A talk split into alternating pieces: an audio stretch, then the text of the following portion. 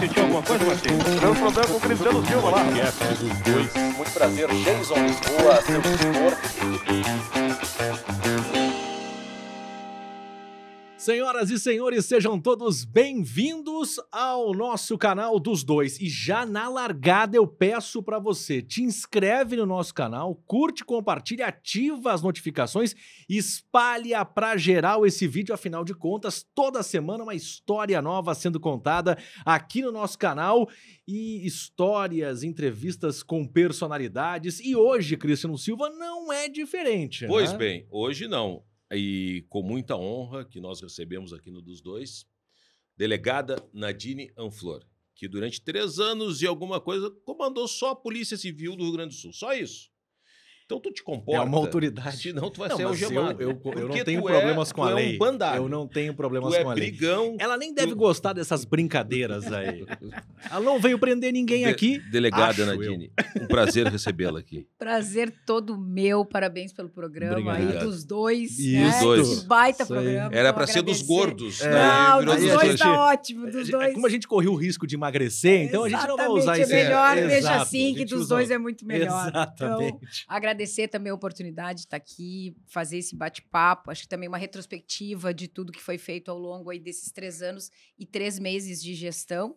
Né, ao longo desses últimos três anos, realmente dedicada à Polícia Civil. Né? Sou delegada de polícia de carreira há mais de 18 anos dentro da instituição e tive o prazer, a honra, tenho muito orgulho eh, de dizer que sou delegada de polícia e que estive à frente da Polícia Civil como primeira mulher chefe de toda essa instituição. Mais de 5.300 homens aí e mulheres no estado do Rio Grande do Sul. Que loucura, hein? É, em cento tempo. e... Em cento, hoje, eh, em dezembro, dia 13 de dezembro, nós comemoramos 180 anos da Polícia Civil, 180. quando eu assumi 177 anos. Então, em 177 Olha anos só. de história, a primeira mulher ah, delegada a comandar essa instituição. Espetáculo. Como é que surgiu a polícia na vida da senhora?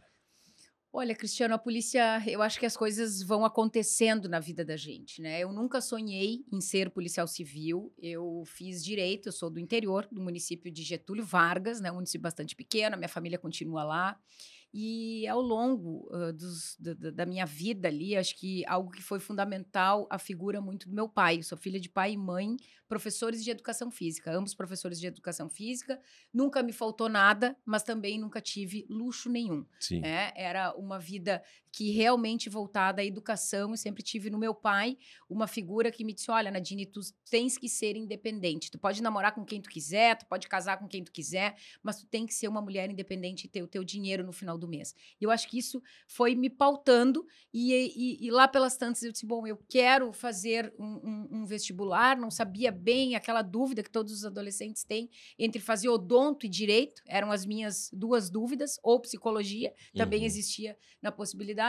E lá pelas tantas eu disse: não, eu vou fazer direito, porque me abre um leque de oportunidades. Eu sempre gostei de trabalhar com pessoas, de fazer vínculos, mesmo quando pequena, né? Eu sempre gostei de ser aquela líder da torcida, não jogava nada, era terrível. Claro, tá Filha certo. de pai e mãe, professor de educação física. Mas disse, "Olha, puxava a fila. mas eu puxava a fila, isso. né? Eu gostava de ser a líder da torcida, a líder do grupo, e eu acho que isso fez com que eu fosse para o mundo do direito e dentro do mundo do direito, a, me apaixonei, como quase a maioria dos, dos alunos, pelo mundo do direito penal. E aí, através do direito penal, através de alguns concursos, vim para Porto Alegre em 1999, comecei a estudar para concursos públicos, porque para quem não tem ah, nenhuma família com uma banca ou algum lugar que a gente possa se colocar, os meus pais me disseram: olha, por um ano a gente te sustenta em Porto Alegre. E aí o meu desafio era um desafio contra o tempo. Eu precisava passar num concurso para poder continuar morando em Porto Alegre, me sustentar em Porto Alegre.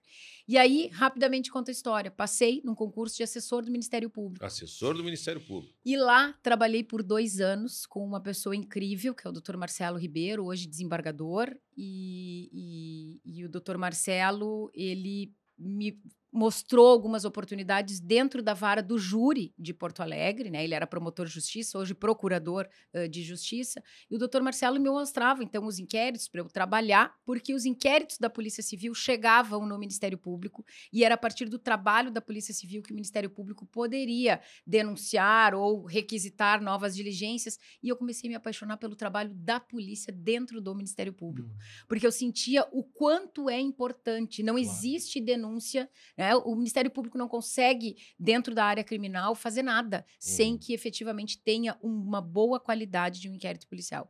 E foi aí que eu comecei a descobrir a Polícia Civil, descobrir a carreira de delegado de polícia. Quando entrei como assistente do Ministério Público, né, assessora do Ministério Público, a minha ideia era ser promotora de justiça e lá dentro começou a abrir um novo viés. Então foi assim que eu fui para o mundo da polícia, fiz concurso para delegada de polícia, acabei sendo aprovada então em 2004. 2004 como delegado, em Santo Antônio da Patrulha. Foi a- o primeiro município, uma turma que acredito que não seja à toa, uma turma de 50 delegados, era um, um- um- um concurso para 50 vagas, e desses 50 delegados nós estávamos meio a meio, metade homens e metade mulheres. Poxa. Acho que até agora a única turma né, na Polícia Civil ãh, em que houve esse equilíbrio. Talvez não seja à toa que saiu justamente desta turma a primeira mulher a comandar a, a chefia de Em polícia. 177, Em 177 anos, de, de história. Então, eu ingressei na Polícia Civil, minha primeira lotação foi em Santo Antônio da Patrulha e tive um choque de realidade, porque ser É, assessora ia do Ministério. Público e passar para delegada, embora muitos pensem, bom, mas ali o delegado é quem comanda, quem coordena as, as investigações, o assessor é quem assessora.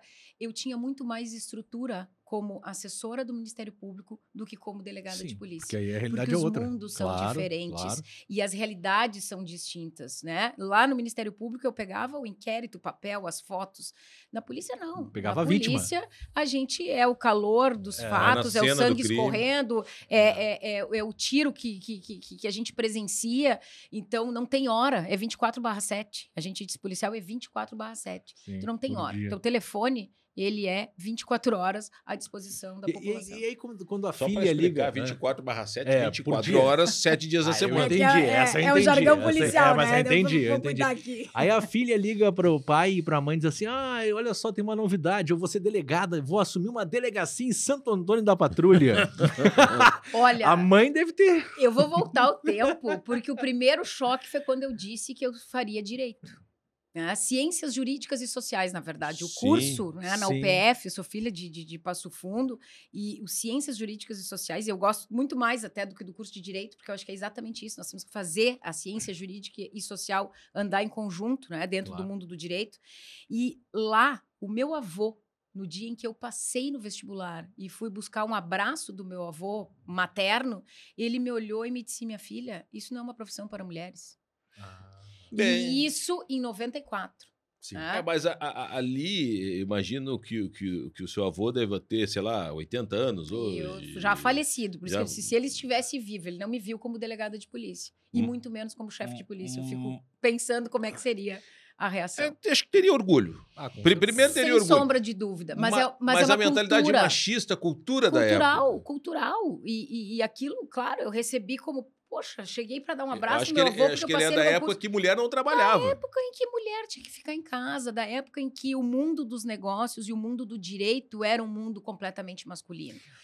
Mas Então, por isso que eu digo, olha- olha além do pai e da evolução. mãe como delegado, eu conto essa primeira Mas- história, né? mas- Do avô, no momento de escolher o curso que eu ia fazer. Mas já é uma evolução, porque o, o- avô pensava assim, mas o filho já pensava diferente, tanto que orientou a filha a correr atrás desde. Exatamente. pequena, eu né? acho que essa é, é- é a grande mudança cultural que a gente precisa. Sim, gente essa, essa evolução ela evoluindo. continua. Essa né? evolução ela precisa continua, continuar. né? Tá, Essa ma- mas evolução delegada- ela não é total ainda. Delegada Natine. Aí o avô, o baque da idade, da cultura, da maneira como ele nasceu. Pai e mãe, que sempre incentivaram, olha, minha filha, busca a sua independência. Busca de... Aí vai e Mas não volta vai- uma Não delegada. vai olha pra lidar- tanto. não vai lidar Volta uma bandido. delegada que vai lidar com a bandidagem. Nós estamos falando 2004, né? É, 2004. Com a bandidagem, já estava ali, o- acho que o início, ou o PCC Auge. surgindo, toda essa criminalidade forte.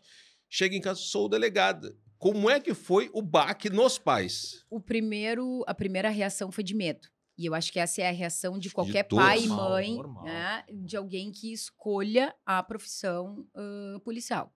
né? O primeiro baque foi por quê? Né? Por quê? Por que não Quando eu disse estudar? buscar independência, E- não era para ir tanto. Exatamente. Por que não, então, o Ministério Público, né? Que tu estavas já lá dentro. Tu vai usar disse, uma "Porque arma, minha essa filha. é a minha missão. Gente, a, a- a coisa que mais me cha- chamava atenção, mas ela é muito magrinha, ela fica torta, porque a arma na cintura pesa. Eu vi muito isso. Eh, e, e a gente vai enfrentando. Eu sempre fui uma mulher de enfrentar desafios. E aí, se é difícil, me motiva mais ainda. É, eu acho que é- era essa novidade que fazia com que efetivamente eu quisesse estar lá. E, e- e muito me inspiro, eu acho que a gente, eu, eu, eu devo isso àquelas mulheres que lá na década de 70 ingressaram na Polícia Civil. Uhum. Porque as primeiras investigadoras de polícia entraram na década de É a 70. primeira vez na história. Foi a né? primeira vez na história em que se admitiu que mulheres ingressariam nas forças de segurança com um único objetivo: revistar outras mulheres. Porque não se Ah, admitia o auge, né? Começou Sim. o movimento feminista, homens revistarem mulheres suspeitas. Não. Mulheres têm que ser revistadas por mulheres. Foi assim que a gente ingressou na força de segurança. Para cuidar de outras mulheres, por causa da violência contra a mulher, para cuidar de crianças, de grupos É, vulneráveis. ali é, Era pra é- isso. é é o Olha, década de 70, final da década de 70, início da década de 80, começou um movimento muito forte em defesa da mulher. Eu lembro pela televisão que assistia, tinha o seriado Malu Mulher, Exatamente. com a Regina Duarte. Exatamente. Teve uma, uma, uma minissérie que era assim, Quem Ama Não Mata, que era a história de, de agressores, maridos agressores, e que matavam as mulheres. se E, falava do crime passional, né? Hoje já não É. se pode dizer mais isso. Né? sim, porque É não uma- existe, é paixão, paixão né? não Quem é que vai nada, né? matar? Quem mata uma mulher, não, não existe paixão. Mas naquela época se falava muito do crime passional. Então foi naquela época, em função desse movimento das ruas, que as mulheres começaram a, a- a serem aceitas dentro das forças de segurança. E se a gente pegar a nossa história aqui no Rio Grande do Sul, as primeiras delegadas de polícia ingressaram em 1988. Não por mera coincidência, mas porque havia a necessidade da criação das três primeiras delegacias especializadas no atendimento à mulher. Ah. Então só passaram três delegadas para que efetivamente Mas- elas fossem titulares dessas três primeiras aí delegacias. tem a, resi- a resistência externa da sociedade e a interna da corporação, da, da, da polícia, dos colegas homens. O olhar atravessado, né? O popular. Como é que lida com isso?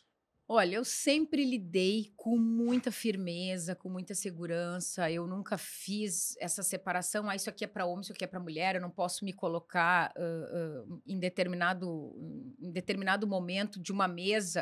As decisões, se a gente pegar muitos anos atrás, dentro da Polícia Civil, né, eram tomadas somente por homens. E aí eh, eu, eu uso uma expressão costurando o feminino num universo completamente masculino. Eu acho que a gente foi costurando. Esse é o dom, talvez, das mulheres. As minhas colegas foram abrindo caminho, eu mesma continuo abrindo caminho e abri o caminho para Sim, chegar na sim. chefia de polícia, justamente com esse olhar. A gente vai costurando. Né? A gente vai se inserindo, a gente vai ah, ah, sendo firmes, e eu sempre fui. Eu não posso dizer, ah, sofri muita discriminação. Não, não tive isso. né? Até porque eu não sou de ficar me vitimizando. Eu sempre fui lá e fiz, mostrei que eu podia fazer tanto quanto e olhava mas, para mas frente. teve que botar dedo na cara de Com algum certeza. companheiro, colega que Não, disse, Com certeza, sim. A, a- gente sente Sim, a isso. discriminação. isso aí. né? A discriminação, ela acontece. Para a mulher, é muito mais difícil. É, isso é fato, né? Para a mulher, em qualquer universo, se nós pegarmos assim, os universos são universos que, ao Sim, longo dos sim. anos, a- as instituições, a força de segurança. O que, que é a força de segurança?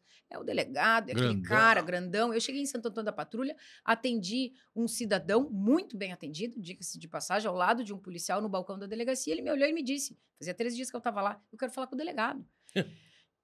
tá? E eu tinha dado toda a explicação e o policial que estava do meu lado olhou como quem diz. E agora? Não tá. Entendeu? E aí ele olhou e disse assim: não, meu senhor, ela é a delegada. Ele disse: não, não, não, moça. Bah. Entendeu? Assim, É, gente. isso entendeu? Isso isso em aí. 2004. É. Eu E tive que levar ele no gabinete A tua reação? minha reação foi sorrir né, e dizer: sim, eu sou a delegada, muito prazer, delegada Nadine. O senhor vai conversar comigo lá no gabinete agora, porque eu levei ele para o universo masculino para mostrar que quem estava sentada naquela Mas aí tem que eu. ser na firmeza. Tem que ser na firmeza, na elegância, nunca bate boca, nunca... eu sempre me posicionei. Né? eu não sou de me calar, mas eu não sou de bater boca. Então, eu acho que eu me posicionei no sentido: olha, vem comigo, que nós vamos conversar lá no gabinete. E vem pianinho, porque senão. É, entende? Não, ele era uma vítima. Na verdade, ele era a vítima da história. Ah, né? sim, eu tá. tive casos em que os autores de delitos, os presos, eu tive um caso em Gravataí, quando eu fui delegada em Gravataí. Bom lugar pra ser delegado. Não, mas ó, só, se eu não me engano. Alvorada. Era, era Alvorada, Cachoeirinha, Gravataí e Viamão, era tudo, né? Exatamente. Por lugares. dois anos, plantão 24 horas, aquela 118, às vezes pegando viatura sozinha, que teve uma vez que eu fui sozinha e cheguei na delegacia e me disseram, senhora, não vai mais. Eu disse, realmente não dá. Não dava para andar na 118 de madrugada sozinha, mas eu fiz isso. Com viatura, né? Com, viatura, várias vezes. Eh, Então a gente acaba se arriscando, porque precisa. Né? Eu era uma delegada que atendia todas essas regiões no auge dos homicídios 2005 e 2006. Foi montado justamente uma estrutura de atendimento para conseguir abafar um pouco o- o- a questão dos homicídios Alvorada e Viamão eram índices estratosféricos assim então eu realmente a, a policial Nadine se forjou na região metropolitana Olha que é uma É. bela escola, hein? é, é, foi assim, ó, foi a minha maior experiência ao longo desses dois anos. Se a gente buscar os históricos ali 2005 e 2006, nós vamos ver que em, em relação aos homicídios, principalmente os índices de criminalidade dessa região metropolitana era altíssimo. né? É, foi um desafio gigante e lá foi a Nadine de novo, né? Ninguém queria ir. E eu queria sair de Santo Antônio da Patrulha. E aí Ah, por que que queria sair de Santo Antônio? eu queria sair de Santo Antônio, eu fiquei um ano em Santo Antônio da Patrulha, né? E eu tinha, obviamente, tinha o marido morando em Porto Alegre, queria Ah, isso é uma pergunta casar interessante. nesse meio tempo e já- estava casando. Já entrou na, pra polícia casada, Não, eu entrei para a polícia namorando o meu, o meu marido, né? que está que aqui Está presente. aqui, o Elbo, que é um baita de um parceiro. Conselheiro um do Grêmio. Companheiro, Conselheiro do é, Grêmio. gremista. A senhora é gremista Eu também? sou gremista também. Meu sogro era comissário de polícia, faleceu há pouco tempo também, muito ligado ao Grêmio. E as duas paixões, a polícia e o Grêmio. O filho não quis entrar na polícia, ele arrumou uma nora né, que, que, que quis, porque eu sempre quis, a partir do momento que a Polícia Civil passou na minha vida, eu sou extremamente apaixonada pela minha profissão. Eu amo ser delegada de polícia, né, ser policial civil. Não tem, não vai ter mais nada eh, eh, que vai me motivar Mas, tanto, eu acho É, do eu que acho. efetivamente Não. dar esse atendimento ao cidadão. E, e eu acho que isso é importante, né? Ter pessoas assim motivadas, mobilizadas para fazer o melhor. Mas, assim como no jornalista existem os bons, existem os maus. Os, é, na- nos hospitais existem os bons, Em existem todas os as. Em profissões. todo, todos os lugares, em todos os lugares. Quando a, a chefe, a delegada, perdão, chefe é depois, né? A delegada Nadine chega numa delegacia, lida com bons e com maus também. Né? Sem sombra de dúvida. E- e- a, a delegada ela precisa é, e e é necessário, claro, entender o contexto, entender todo o ambiente. A senhora sabe quando a senhora entra numa delegacia quem é que a senhora pode confiar, que trabalha ao seu lado, e em quem a senhora não pode confiar. Acredito que isso. Eu, a eu gente acredito que vai essa, aprendendo essa longo dos- investigação é, da delegada também. sempre a vai gente continuar. vai aprendendo ao longo do, do, do- do passar do, do tempo, né? Quando eu cheguei, claro, quando a gente chega num lugar, a gente não sabe com quem está trabalhando. Nós trabalhamos com todos. Exato. né? Eu tenho a maior tranquilidade de dizer que a nossa instituição hoje, né, ao longo desses últimos anos, e aí pego desses meus 18 anos de polícia, é uma nova polícia. É uma polícia diferente. É é uma polícia que tem pensamentos diferentes, e não estou dizendo que a polícia é melhor do que a outra, porque a polícia acompanha muito a sociedade. A polícia é também o reflexo Sim, da sociedade. Os policiais, eles não saem de Marte e são colocados como policiais dentro de Porto Alegre, dentro de Gravataí, não. São pessoas que têm os seus valores, as suas culturas e que vêm da, da, da sociedade, mas eu sempre disse para os meus policiais, principalmente aqueles que trabalhavam ao meu lado, tu tens que ser o melhor. Né? Tu tens, não me interessa se tu tem as tuas convicções, tu vem com essa cultura que é tua, mas a partir do momento que tu é servidor público, tu tem que servir. Mas, delegada, como é que faz? ah, hoje, deixa eu esticar minha perna aqui, que meu joelho. Gostei da Eu mesa tomar um nova. café. Pe- pega, pega, Posso? pega, favor, mesa. por favor. Olhando Até então a gente vai aproveitar para pagar essa então- conta, né? Enquanto Paga a, a conta que a a, pergunta que eu vou Nadine, fazer é ela, ela toma café e olha que boa. É, é a, é a primeira vez que estamos utilizando a, a A nova mesa nova, veja só. estúdios Olha, da um ProHub. O espaço, maravilhoso. imagina o espaço, a gente batia almocei lá, cotovelo. bistrô catedral. Ah. Acabei de sair de lá, maravilhoso, é? e vim direto pro, programa. espetáculo. Catedral. Então, Muito é- bem atendido e uma comida maravilhosa. Adriano e Leandro. Né? Boa, boa. A catedral, o, o, bistrô, o bistrô catedral que fica, Cristiano, onde é que fica o bistrô catedral? Olha, como o nome diz, catedral, catedral, Isso, catedral, catedral. Atravessa, acho que aquela rua ali é Espírito Santo, na outra Na esquina é Duque, do lado. é, esquina- Na Duque Na com Com é Duque. Espírito Santo ali, É. se eu não me engano. Gostou então? Foi bem atendida Uma lá? delícia, super É? bem atendida. Não foi a primeira vez, né? Ah. Em que eu estive lá. E, Mas e- hoje fui almoçar com o marido. Viu só? E, e se quiser fazer um happy hour, não almoçar, mas jantar bolinho de bacalhau. É. Camarão Gui, roda o vídeo do Vinho. bistrô aí, Gui, pra gente Vamos também ir combinar. falando e, e vendo e apresentando o buffet do bistrô Catedral, nossos A gente parceiros. almoçou semana passada. Nós almoçamos lá, Que maravilhoso. maravilhoso. E eh, também eh, está aberto para todo mundo, né? Eh, tem o happy hour e aos sábados Aos com sábados. feijoada. Meio-dia, Então, feijoada. o pessoal quer aos sábados uma feijoada, o Bistrô Catedral é uma opção maravilhosa no centro de Porto Alegre. Bistrô Catedral, que vai se transformar na Catedral do Camarão. Logo, logo. Logo, logo. É. A senhora vai provar também lá no Bistrô Catedral. O, o camarão é maravilhoso. Já tá na hora da gente repetir aquele prato, né, Cristiano? Trazer de volta aqui, né? empanado aqui. ô, Adriano, Ô, vamos Adriano. lá. Ó, dá pra convidar o delegado pra voltar. Vamos viu? trazer a delegada também para provar o camarão do bistrô Catedral, que é extraordinário. Você viu imagens aí, o Gui rodou para você. Brilha na tela também, Gui.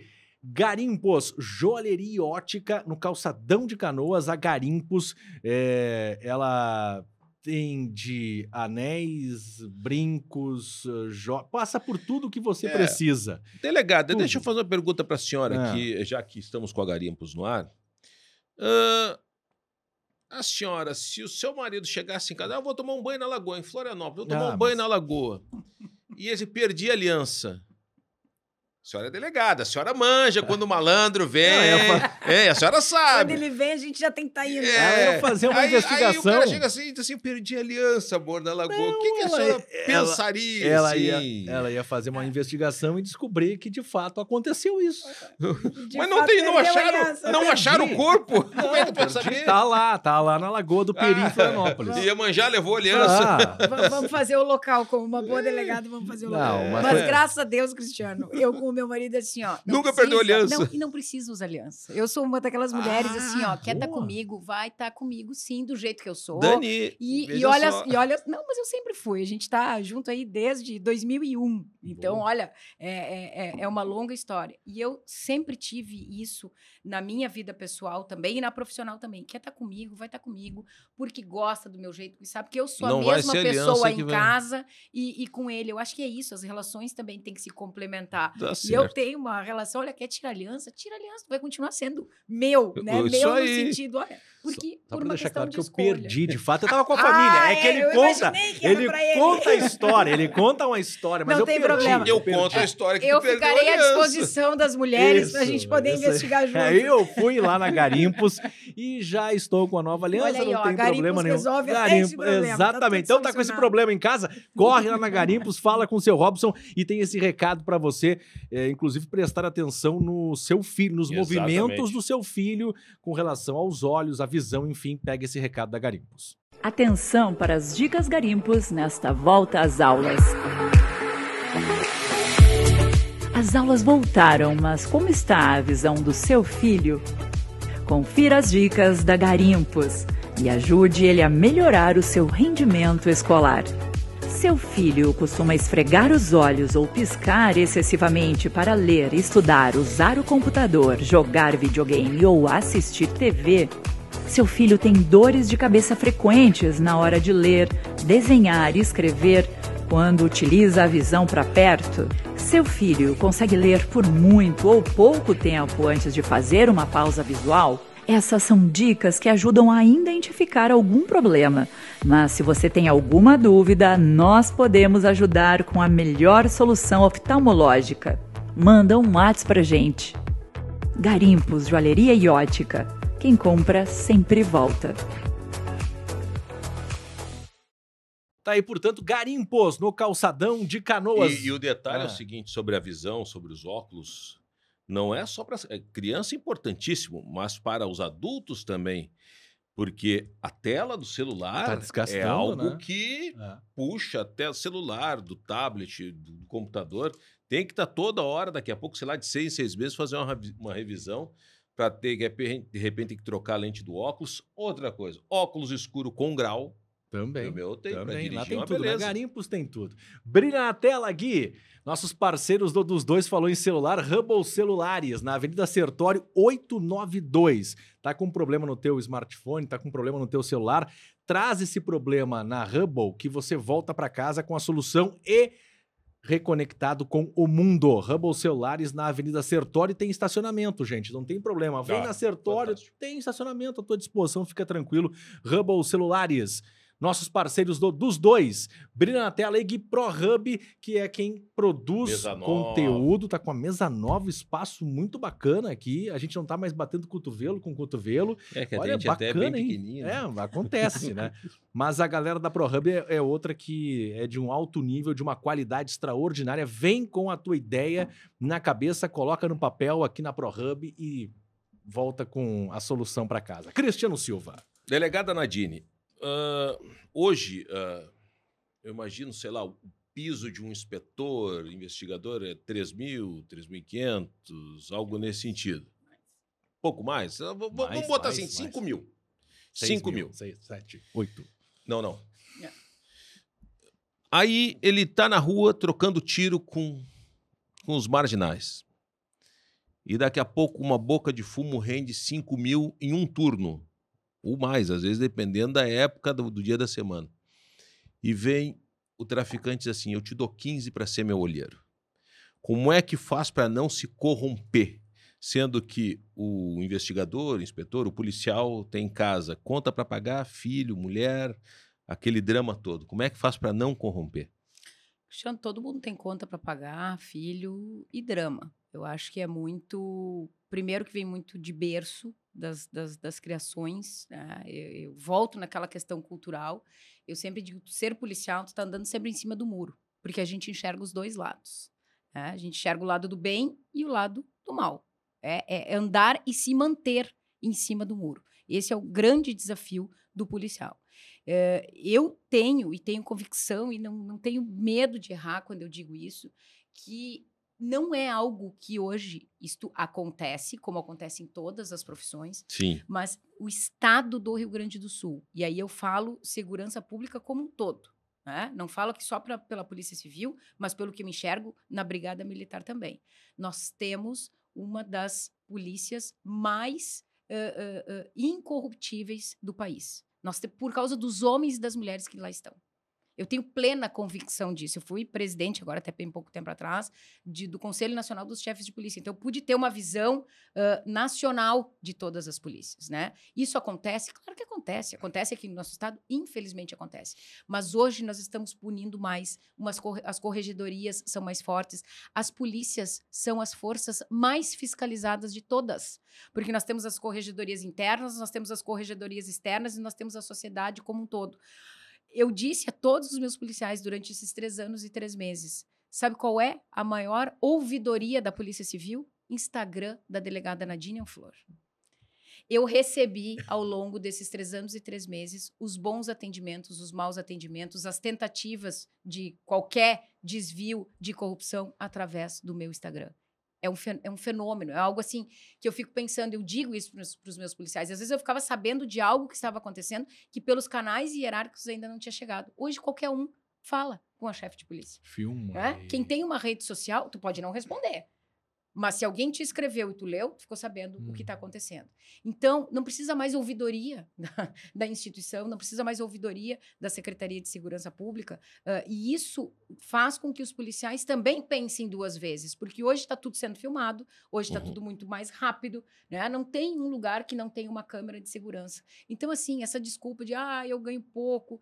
Gente, então vai fazer outro concurso, vai procurar outro emprego, né? Tem a questão do bico que a gente fala, né? Principalmente em outras forças de segurança, não Bico tanto não pode, na né? Polícia Civil. Não pode, mas quem sabe a gente não tenha que ter uma evolução e, e- e discutir isso. Né? Se a gente tem que ter esse policial e esse poli- poli- policial que eu não quero que ele se corrompa, daqui a pouco eu tenho que realmente abrir um espaço para ele, para que efetivamente ele possa ser policial né? nas horas vagas, que ele continue dentro da lei, correto, porque é uma segurança que ele também traz para aquela população. Ele tem todo um treinamento.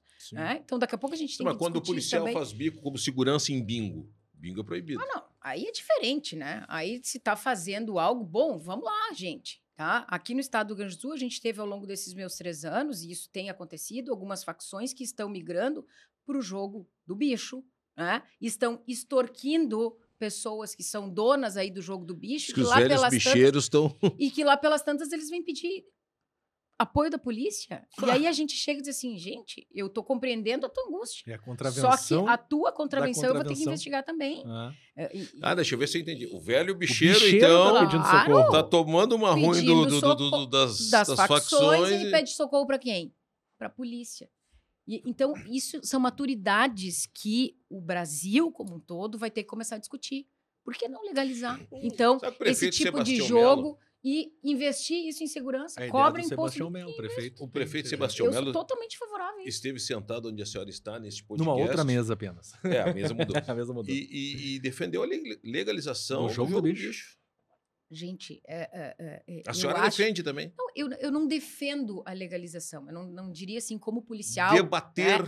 tem que debater e tem que identificar. Não dá para fazer de conta que não está acontecendo.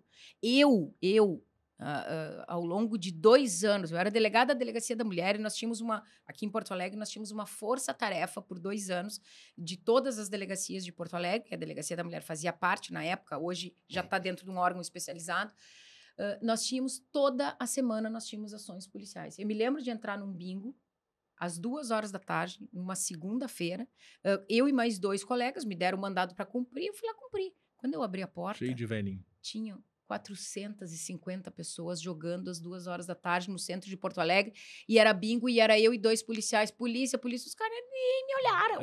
Ah, e aí eu tive que pegar o microfone e dizer, congela, pedir reforço, porque não sabia que o tamanho do, do, do local, não- eu não tinha feito o local antes, porque antigamente só nos davam os mandados para a gente cumprir Sim. Pedi reforço, e aí eu olhei aquilo e vi assim, gente, tá tudo errado. É. Entendeu? Tá tudo errado, porque eu vou recolher essas máquinas, só que as máquinas com o jogo se pagam em dois dias.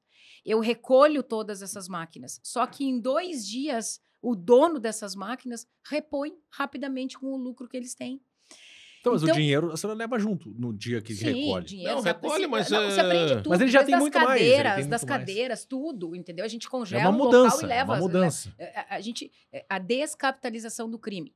Tá? Este é o grande foco das polícias hoje, Sim. da polícia civil como uma polícia investigativa. Então, se entrar em algum local, é para aprender tudo. Tu tem que descapitalizar tudo. Então, tô, tô dando um exemplo na- na- nessa, nessa contravenção. A mesa que o Agora, Gabigol se escondeu lá no... Por que não? É, agora, por que não? Se tem 450 pessoas, né? Claro, tem a questão de, de, de, de mães ah, aposentadas que guardam, que, que gastam tudo. Então, é um vício. Por isso que tem que fazer uma discussão Sim. bem feita, porque também simplesmente É, legalizar. é porque o jogo daqui a pouco não hoje, é. hoje tem muito site de aposta, né? Então, a gente, acho que o Brasil tem que ter maturidade o suficiente para discutir isso, tá? Mas eu dei uma volta e não quero deixar de responder a tua primeira pergunta sobre a corrupção policial, né? Existe a corrupção policial, infelizmente existe, como existe em qualquer Sim. atividade, em qualquer segmento. Hoje eu tenho plena convicção de que é muito menor. Por quê? Porque a sociedade mudou. Não quer dizer que os policiais de antigamente eram piores e os policiais de hoje são melhores. Não, eu não gosto disso, porque eu acho que a gente tem uma, uma história. fiscalização maior. entendeu? né? É uma fiscalização, o mundo mudou. ah, ah, as pessoas também que estão ingressando dentro ah, das, das, das forças de segurança estão ingressando por amor, muito amor à camiseta. Eu quero fazer diferente. Eu tenho muitos colegas apaixonados pelo que fazem e acreditam naquilo e efetivamente estão mudando. A polícia, falo da minha polícia, eu tenho certeza e plena convicção de que a polícia ela mudou a sociedade, ela muda a sociedade. O, o- a gente está falando da, da- da- corrupção, mas existe um outro fator que aumentou muito, que é a questão ãh, dos direitos humanos. Antigamente, o policial chegava forte e se tivesse que bater, ia bater, enfim. E agora o policial não pode mais ralar a mão no cara, tem que ó, algemar, e se daqui a pouco ele tem que apanhar para não sofrer qualquer tipo de pressão, porque está toda hora sendo Mas é o filmado. problema da polarização. Nem 8, nem 80. Como é que A faz? polícia tem que ser respeitada, a polícia tem que ser firme, tem que ser forte, ela não precisa bater. Mas ela tem que ser firme, ela tem que chegar em superioridade numérica, ela tem que efetivamente saber que aquele cara que tu tá prendendo hoje, que ele não vai ser solto amanhã. Né? Eu acho que são ah, questões. Eu, eu, eu não gosto também. Ah, hoje a polícia. E realmente tem muito direito humano. Né? Ah, é direito humano para tudo quanto é lado. Mas eu também sou a favor dos direitos humanos. Porque também tem uma coisa. Ah, eu sou favorável à polícia chegar arrasando com todo mundo, batendo em todo mundo, porque isso é firmeza, desde que não tenha um dos teus lá dentro. Porque a partir do momento que tiver um, um irmão, um primo, não, aí aí houve o abuso Não. de autoridade. Então é muito pelo, pela, pela lente dos olhos, né, dos óculos que cada um que cada um usa. Então acho que a gente tem que ter um equilíbrio. Eu não sou favorável ah, de uma polícia chegar respeitando, pedindo licença. Não, gente, que isso, né? Polícia é polícia e tem que ter a força e a firmeza. Agora, eu também não sou favorável àquela polícia que entra e arrebenta com tudo, independentemente de quem seja. Tá errado. Então, eu acho que a gente saiu do 8 para 80. E tá faltando esse equilíbrio. que se tem buscado hoje é esse equilíbrio. Quando, quando se, eh, se fala muito nos direitos humanos, ah, direito humano- direitos humanos é só para vagabundo, aquela coisa. É o discurso macro. Mas quando acontece do policial ser a vítima, a senhora, como chefe de polícia que foi, chefe da Polícia Civil, os direitos humanos bateu na casa do policial para dizer que está precisando de alguma coisa, atendimento. Geralmente são os porque próprios nesse colegas. período mor- né? Não, morreram policiais em É, combate. Eu até acho, Cristiano, que ao longo dos últimos anos mudou um pouquinho. Tá? Se me fize- me fizesse essa pergunta 10 anos atrás, eu responderia que não. tá? Ah, hoje, eu já responderia assim: ó, eu me sinto muito mais ah, valorizada hoje como policial pela sociedade que a gente vive. Eu vejo um respeito muito maior da sociedade e uma preocupação com a minha vida como policial civil pela sociedade nos últimos 10 anos. tá? Agora, 10 anos atrás, realmente eu iria te dizer: não, ninguém se importaria, ninguém, ninguém acredita, ninguém confia. A gente foi construindo uma credibilidade também ao longo desses últimos, desses últimos anos. Acho que as polícias eh, foram se reinventando, eh, eh, se modernizando. Acho que passa muito pela qualidade também das pessoas que ingressaram dentro dessas forças de segurança que dizem: não me interessa, eu vou andar em cima do muro, eu estou enxergando o outro lado que talvez seja até mais fácil, mas eu vou continuar na minha eh, vida aqui porque eu acredito e eu confio, Mas eu é, quero. que, é que ficou muito disparelho essa luta, né? Sim, sim. É, ela é uma, é uma com a- luta disparelha. É que, é que, é que, é que numa troca de tiros, por exemplo, o bandido ele pode atirar sem nenhuma responsabilidade. policial, ele pensa duas vezes antes de sacar a arma. Não é nem de atirar. A gente pensa duas vezes antes de sacar a arma. né? Então, os direitos humanos vão bater na casa do, do- do policial? Acho que ainda não chegamos a, a esse ponto. Mas hoje já existe, me parece, eh, que pelo menos uma preocupação maior em não estampar na capa de um jornal né, aquele erro do policial. E aí é muito simples. Eh, Quem está de fora não sabe o calor e, e- e- e os segundos de decisão que um policial tem entre atirar ou não atirar. É, é- é um segundo. Né? Bandido não, ele atira e depois Ele vai ver o que aconteceu. O policial passa um filme na cabeça, eu já passei por isso. né? A A gente está indo. teve em quantos tiroteios? Alguns? Não, em alguns. Eu não tive, assim, grandes tiroteios, mas eu já tive episódios em que efetivamente tive que atirar, né? E esse momento de decisão de tiro é, é, é, é um momento de segundo. E passe acertou? Ao mesmo tempo. Não, porque eu não atirei para exatamente acertar. Né? senhora Nós já matou estávamos alguém? cumprindo. Não, Ah. não, não matei. Mas também não teria problema nenhum nisso, É? tá? Sério? Quero dizer pra vocês, eu não tenho problema nenhum. Se tiver que matar, vou matar. Desde Ai, que seja pra, pra me defender, pra defender um colega, pra defender o cidadão, sem problema nenhum. Ah, mas é difícil isso, hein? É difícil, é claro que é difícil, né? É, é- passa um filme na cabeça, os, os momentos de, de, de cumprimentos de mandados, por exemplo, que a gente se organiza e tem uma superioridade numérica. Vamos pegar. Eu estou com uma colega que eu estou acompanhando em Rio Grande, que no meu último dia como chefe de polícia foi baleada, uma colega de Rio Grande, a Laline, baleada na cabeça num momento de um cumprimento de mandado às seis horas da manhã. Entraram quatro colegas na frente, ela foi a última e efetivamente o tiro pegou nela no momento em que ela estava cumprindo todas as regras de segurança, eh, local feito, sabia onde estavam entrando e o tiro ela está hospitalizada, Como é que ela tá agora? se recuperando, graças a Deus, nessas últimas, nessas, nesses últimos dias. O esposo Tiro também é um tiro na cabeça. E aí a gente fica pensando, gente, é, a gente treina, treina, treina, é, e tem hora que é, são fatalidades, são momentos. Isso a gente, a instituição tem que trabalhar para evitar. Eu, ao longo desses três anos e três meses, logo que eu assumi como chefe, o único pedido que eu fiz, sabe aquele pedido que a gente reza, deita na cama no meu primeiro dia de chefe de polícia, eu disse: olha, eu só tenho um pedido, pode dar tudo errado, mas eu não quero enterrar nenhum policial. E, infelizmente, eu tive que participar Teve o caso de um, de um casal, né, que, que era da polícia, que teve um tiro que furou um. uma parede que sim, acertou. Sim, mas isso foi 2018 aqui em Gravataí. A gente teve um colega que, que faleceu, que a esposa, inclusive, estava cumprindo Tá. o mandado junto. Eu, o meu episódio como chefe de polícia foi em junho, julho de 2019, Ah. em que nós perdemos um, um colega do DENARC. né, também num cumprimento de, de, de prisão e de busca e apreensão, morreu em Montenegro, numa ação policial.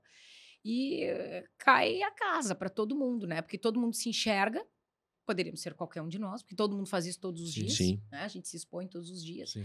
Eh, e, e acaba que eu parei a instituição.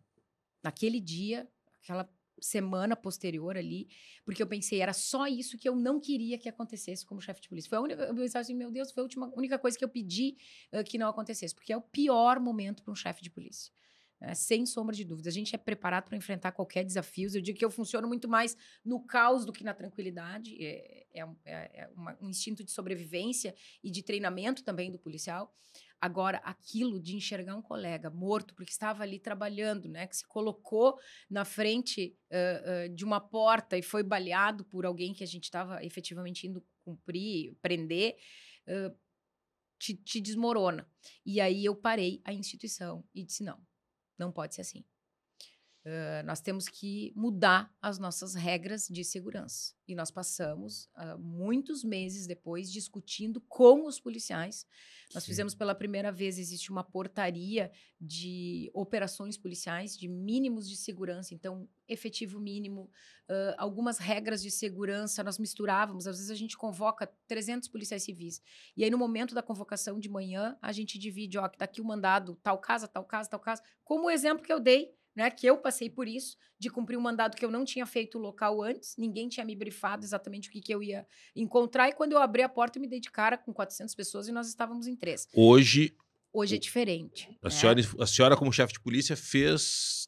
Tenho certeza que contribuir tem muita coisa a fazer. Eu não sou daquelas que gostam, ah, a gente fez tudo, não, gente. eh, Não, mas é eu sou- importante não Mas é importante a gente, a gente dizer efetivamente o que aconteceu. Nós fizemos uma portaria de operações policiais que trazem as regras mínimas, né? O mínimo de cinco policiais, que esses policiais já trabalhem juntos, porque isso acontecia muito. Nós não nos conhecíamos, cada um de uma delegacia. Quando chegávamos no briefing de uma operação, na hora de pegar, não, é o Cristiano, é a Nadir, sabe? É o João, é o Paulo. E aí a gente chegava, se apresentava, que às vezes nem se conhecia. E aí tu não sabe, cada um tem um time, tem um jeito.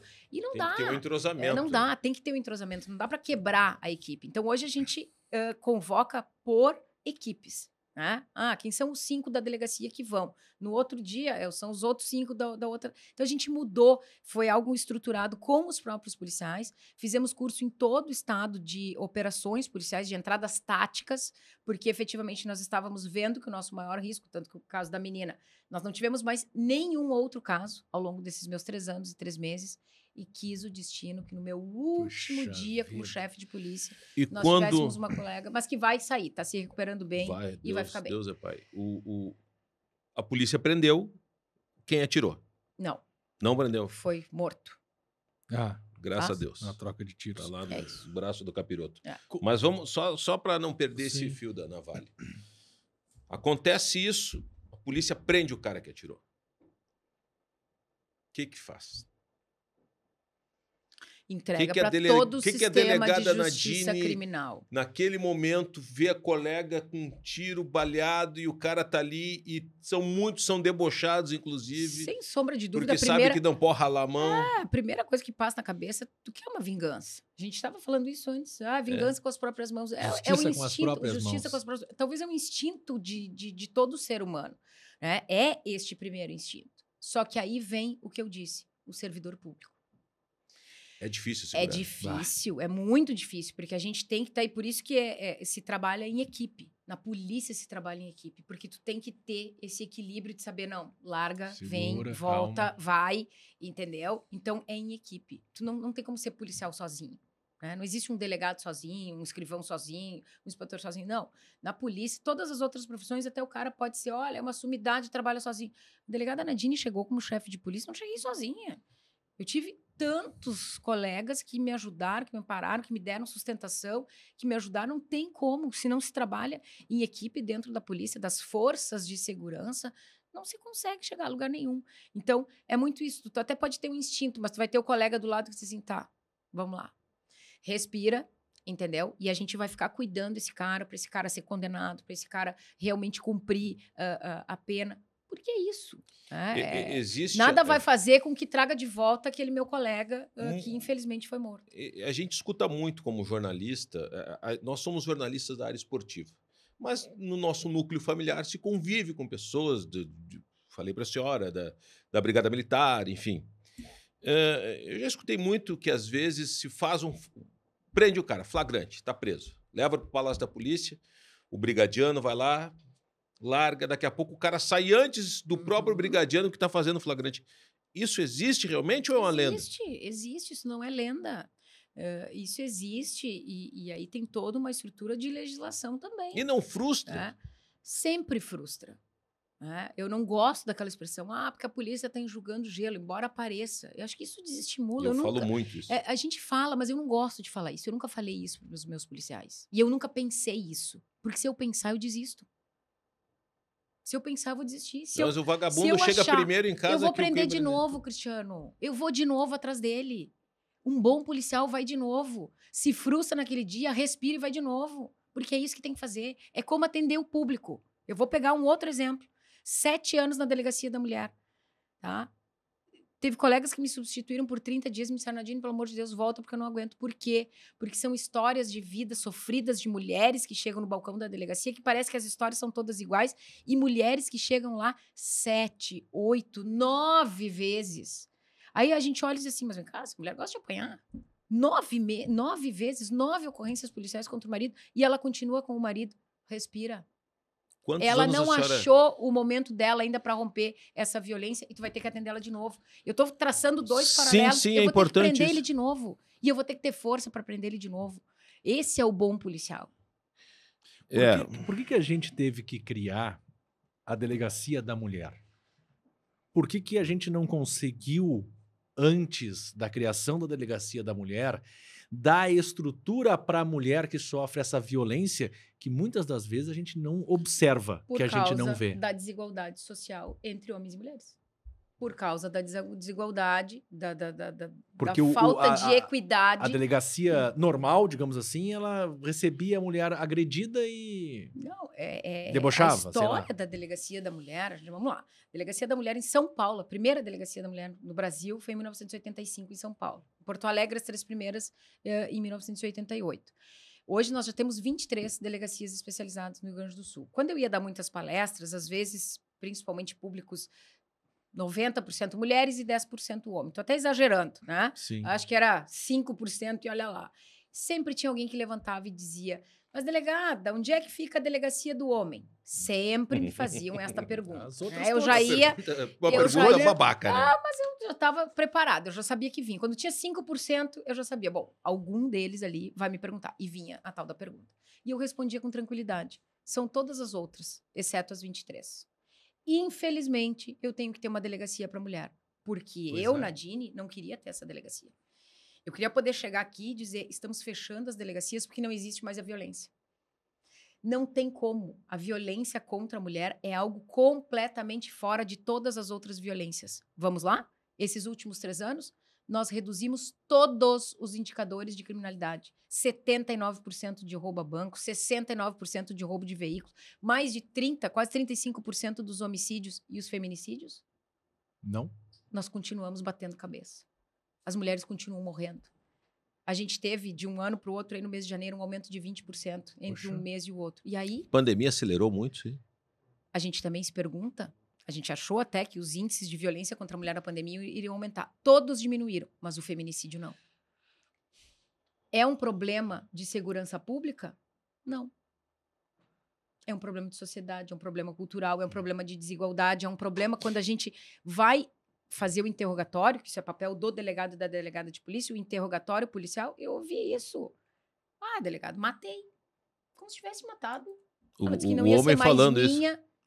E aí não, eu não queria Meu que fosse de Deus, mais ninguém. Exatamente essa frase. Ela não vai ser mais minha, então ela não vai É ser que, de é, mais que, ninguém. é que é um crime. Sentimento de posse É que é um crime. e propriedade. É por É. isso que teve que existir a delegacia da mulher. Não, mas eu queria. eu- porque é- essa violência ela é doméstica, ela é trancada em quatro paredes, então fica difícil da gente identificar. O Estado não né? consegue entrar. Esse, esse é o Uhum. problema. Se a vítima, ela não. Infelizmente, se a vítima não fizer barulho, a gente. Como é que a gente vai descobrir? Como é- existem sinais para eu descobrir se a minha vizinha, minha parente, ela tá sofrendo isso? Existe. Existem esses sinais, delegado? Existe. Ah, existe vários sinais. E às vezes a própria mulher não se reconhece também como vítima de violência. Tem esse o problema. Né? Porque muitas, e olha, a maioria, chega dentro de uma delegacia e diz: Ah, delegado, eu apanhei, mas ele é um bom marido. O problema é quando ele bebe. Ele é um bom marido, o problema é quando ele usa droga. Ele é um bom pai, mas o problema é quando ele fica nervoso. Ou seja, ela também justifica as ações dele. Por quê? Porque ela escolheu para ser o marido. Ela escolheu para ser o pai dos filhos. E o que ela busca dentro de uma delegacia nem sempre é a punição. Ela quer uma mudança de postura desse homem. Não, eu quero continuar com ele. Por isso que eu estava falando do enxuga-gelo, para ver como a gente tem que ter. É, aí. Entendeu? Não, só um pouquinho. Tu tá aqui me pedindo ajuda, tu apanhou e me disse que quer continuar com ele. Sim, eu quero. Ele é o homem da minha vida. Ah, mas- E que É? tipo de filho vai crescer Então, nesse ambiente? Para exemplificar o quanto é difícil ser policial. É, né? não, eu tenho é, noção é- disso é aí. é- extremamente difícil. A gente pega, eu pego essa área, que foi a área que eu trabalhei sete anos, dos meus 18 anos, então tem uma, uma, uma história consolidada, me identifico, me identifiquei dentro da delegacia da mulher, descobri a violência contra a mulher ah, dentro. Na verdade, foi no- no- no- na época em que eu fiquei no plantão na região metropolitana. Porque muitas mulheres chegavam, e aí a gente não tinha lei Maria da Penha na época, muitas mulheres chegavam trazidas geralmente pela Brigada Militar, porque a Brigada Militar é responsável pelo policiamento ostensivo, é quem está na rua, Lá, é quem tem que preservar, é quem tem que evitar o crime. Sim. Né? A Polícia Civil é uma polícia judiciária, é uma polícia investigativa, ela só age depois que o crime aconteceu. Então, a Brigada Militar me apresentava esta mulher e este homem, antes da Lei Maria da Penha. Eu num plantão na região metropolitana. E aí a mulher, me lembro de uma que chegou com uma criança, dois filhos pequenos, o mais velho, acho que tinha cinco anos de idade, e ela já tinha, era a terceira vez que ela Ah. era trazida para o meu plantão. Com o olho inchado, e ela me disse, delegada, hoje doeu muito, hoje a senhora vai prender ele. E a lesão corporal era um crime de menor potencial ofensivo. Eu tinha que dizer para ele: o senhor vai se apresentar ah, no juiz? E ele, na mesma hora, me dizia sim. Então, ele assinava um termo de comparecimento, era um crime de menor potencial ofensivo, e eu tinha que liberar ele. Ela ficava dentro da delegacia, porque eu tinha que encontrar uma casa de apoio para colocar essa mulher, eu tinha que levar ela para fazer um exame de corpo de delito, eu tinha que buscar comida e alimentação para esses filhos, porque ele voltava para dentro de casa e ela saía sem nada. Sem roupa, sem dinheiro, sem fralda, sem nada. Isso era a nossa realidade. Foi ali no plantão que eu comecei a descobrir esse tipo de violência e dizer, gente, alguém tem que fazer alguma coisa. Veio a Lei Maria da Penha no final do meu plantão, que foi 2006, quando eu estava saindo do plantão, e por isso eu fui convidada também para vir para a Delegacia da Mulher, porque dentro do plantão eu comecei a fazer esse trabalho de defesa, de dizer: não, aqui nós vamos fazer uma tentativa de homicídio. Vocês estão entendendo como é que a gente tem que trabalhar às vezes? Eu não vou dizer que aqui foi uma lesão corporal. Eu vou dizer que aqui foi uma Claro. tentativa de homicídio, porque eu não posso fazer com que esse cara volte para casa. Então, são mecanismos que, às vezes, a gente, como delegado, como delegada de polícia, tem que fazer para poder, dentro da lei, e aí a gente tem que fundamentar, tem que ter os requisitos. Claro que, às vezes, né, se frustra, às vezes a brigada se frustra, ô, delegado, mas eu cheguei lá, entreguei o cara e o delegado não fez o flagrante. Gente, existe uma regra, existe uma legislação que que diz quais isso. são os requisitos para um auto de prisão em flagrante. Quem faz o auto de prisão em flagrante é o delegado com o apoio de toda a estrutura dos agentes policiais. Mas se não tiver aqueles requisitos, ele vai estar cometendo um abuso de autoridade. A gente está falando aqui da Lei Maria da Penha, da- da- do feminicídio, eh, mas a, a violência contra a mulher não é só do marido ou do companheiro com a mulher. Existem outras tantas violências contra a mulher. Aconteceu no último final de semana aqui, aquela imagem que eu te pedi, a gente pode até já botar a rolar, eh, numa partida de futebol, campeonato capixaba. O, Capixabão. o Capixabão, o, o técnico do Deportiva lá, aquele de branco ali, ele dá uma cabeçada. Cabeçada. Eu na... vou pegar o nome dele, tem que é, dar o nome do cara. Marielle, eu tinha anotado aqui o nome do É, cara. eu vou pegar o nome aqui. Ele dá uma cabeçada na. Pode botar de novo, Gui, pra gente. Na, na, na auxiliar, na bandeirinha. Isso foi no intervalo de jogo.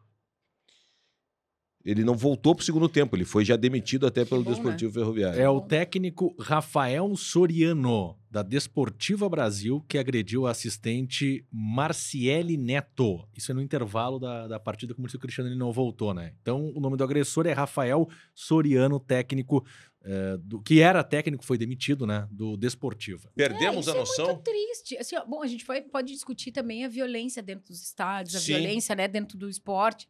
Quem deveria dar o exemplo, O exemplo. porque o técnico, o jogador, eu sempre digo, né, a gente fala muito do, do- do torcedor, aquele inflamado, fanático, que atira pedra, como a gente teve, infelizmente, aqui no estado. Agora, um técnico, né, um, um- um jogador não pode, não pode. É como o policial.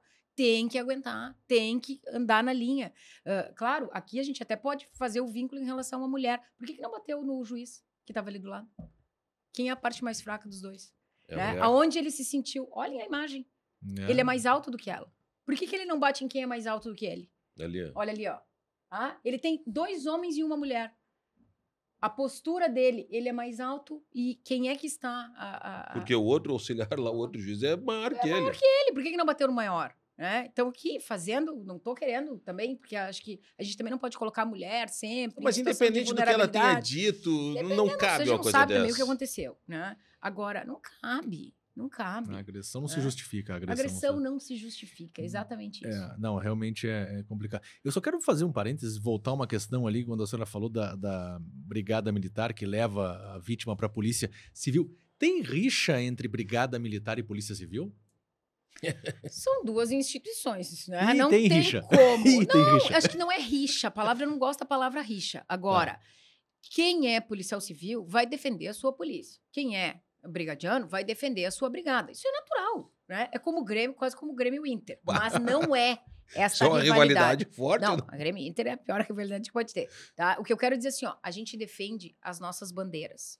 Né? Nós todos. Né? Vocês estão numa rádio, vocês vão defender a rádio que vocês trabalham. Não quer dizer que Ah. vocês odeiem a outra rádio, mas vocês vão Nós vestir a por cima. camiseta. Vocês vão vestir a camiseta. Então, isto existe, existe. Tá? Agora, se me perguntar, hoje existe rivalidade entre as duas instituições? Não. Também, ao longo dos últimos dez anos, mais incisivamente, ao longo dos últimos cinco anos. E aí tem visões distintas, tá? Eu sou do interior. Interior é uma polícia. Capital é outra polícia. No interior, são três brigadianos e dois policiais Ah, civis. sim. Ele é uma polícia só. Ali Entendeu? é- Não tem como tu dizer, ah, lá tem rivalidade. Nunca teve. Não tem como ter. Porque na hora do pega, ou tu tá junto, vocês são em cinco numa população aí Só- de 20 mil. Só para entender, o que, que é essa rivalidade? O que, que- o que, que acontece quando os caras se estranham acontece? chegando no mesmo ambiente? Não, hoje não, não acontece mais vocês isso. querem é isso. aqui? É isso que eu disse. Isso não Aham. acontece mais. Quando acontecia. Tá? Não. Quando acontecia, e aí eu sempre digo, a, a- o- a grande questão é, qual é a tua atribuição e qual é a minha? Quando existe um respeito entre as atribuições de cada um, porque nós temos atribuições distintas. Né? Nós É temos uma polícia que é responsável por uma coisa e uma polícia que é responsável por outra coisa. O que, que aconteceu ao longo, e aí acontece a rivalidade? É quando eu quero fazer o teu trabalho e tu o meu. Hum. Este é o problema, tá? Então, assim, ãh, vamos lá. Uma polícia militar, que aqui é a brigada militar. Vou pegar Brasil como um todo, né?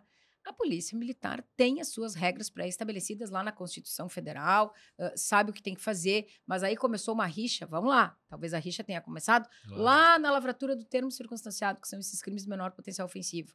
né? Quem fazia sempre isso sempre era a Polícia Civil, era dentro de delegacia. E o Estado do Rio Grande do Sul foi o primeiro a começar a dizer: não, a brigada pode fazer porque a brigada está na rua, tem um sistema, vai fazer. E aí começou a: opa, esse trabalho é meu.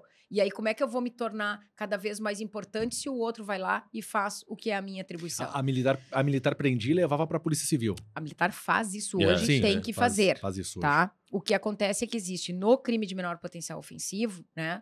ao longo de. E aí, vários anos, tá? Eu nem era ah, ah, delegada. Antes de, de, de- ingressar, já tinha começado isso. Poder fazer o crime de menor potencial ofensivo. Faz o registro e ela mesmo libera as partes, porque é aquele fato. Ah, assina um termo circunstanciado aqui, um termo de compromisso, né? De se apresentar perante o juiz. E a Brigada Militar faz, e hoje faz, né? O termo circunstanciado e manda diretamente, muitas vezes para a própria Polícia Civil, e que aí tem o retrabalho, porque às vezes a, a- a- as academias são preparadas para quê? A Brigada Militar é preparada para esse confronto direto, para essa polícia de rua, é, essa polícia que é visível. Hoje nós vemos uma polícia civil mais uniformizada por uma questão de organização da instituição. Mas nós somos civis. Vocês nunca vão ver a delegada Nadine, eu tô armada, mas vocês nunca vão ver a delegada Nadine caminhando na rua com um distintivo no peito. A brigada militar é diferente. Né? Eles são obrigados a se vestirem fardados. E aí o que, que começa? Tem os P2, por exemplo. né? Os P2 o que, que são? Os brigadianos, que são civis. Secreta Aí começa da- a confusão, entendeu? Aí começou a confusão. Só que hoje nós conseguimos evoluir a ponto de identificar, ok, tu é um brigadiano, mas tu tá vestido de civil, mas a tua informação vem para mim porque eu tenho o poder de poder requisitar as cautelares, que são mandados de busca e apreensão, prisão. Quem faz isso é o delegado, a delegada de polícia. Quem se comunica com o juiz. Mas não tem problema. Quer trabalhar de maneira civil? Não tem problema. Mas desde que a gente esteja juntos. Sim. E isso melhorou, entendeu? Por quê? Porque a brigada tá na rua e tem informação. A polícia Então civil tá diminuiu a dentro da rivalidade. delegacia. Diminuiu a rivalidade, é isso que eu quero dizer. Hoje nós aprendemos a dizer, cara, se nós ficar competindo, nós vamos perder os dois. Porque a criminalidade tá na rua e nós vamos perder os dois. Então, ou tu me traz a informação que tu tem, e essa informação eu transformo num inquérito policial, porque a responsabilidade do inquérito policial, o que vai condenar lá na frente ou não, é justamente o trabalho da Polícia Civil. Uma investigação criminal qualificada. É isso que a gente tem que buscar. E é isso que às vezes dá problema. Porque aí daqui a pouco, no afã de ajudar, a brigada, não, porque vamos fazer isso, vamos abre o celular.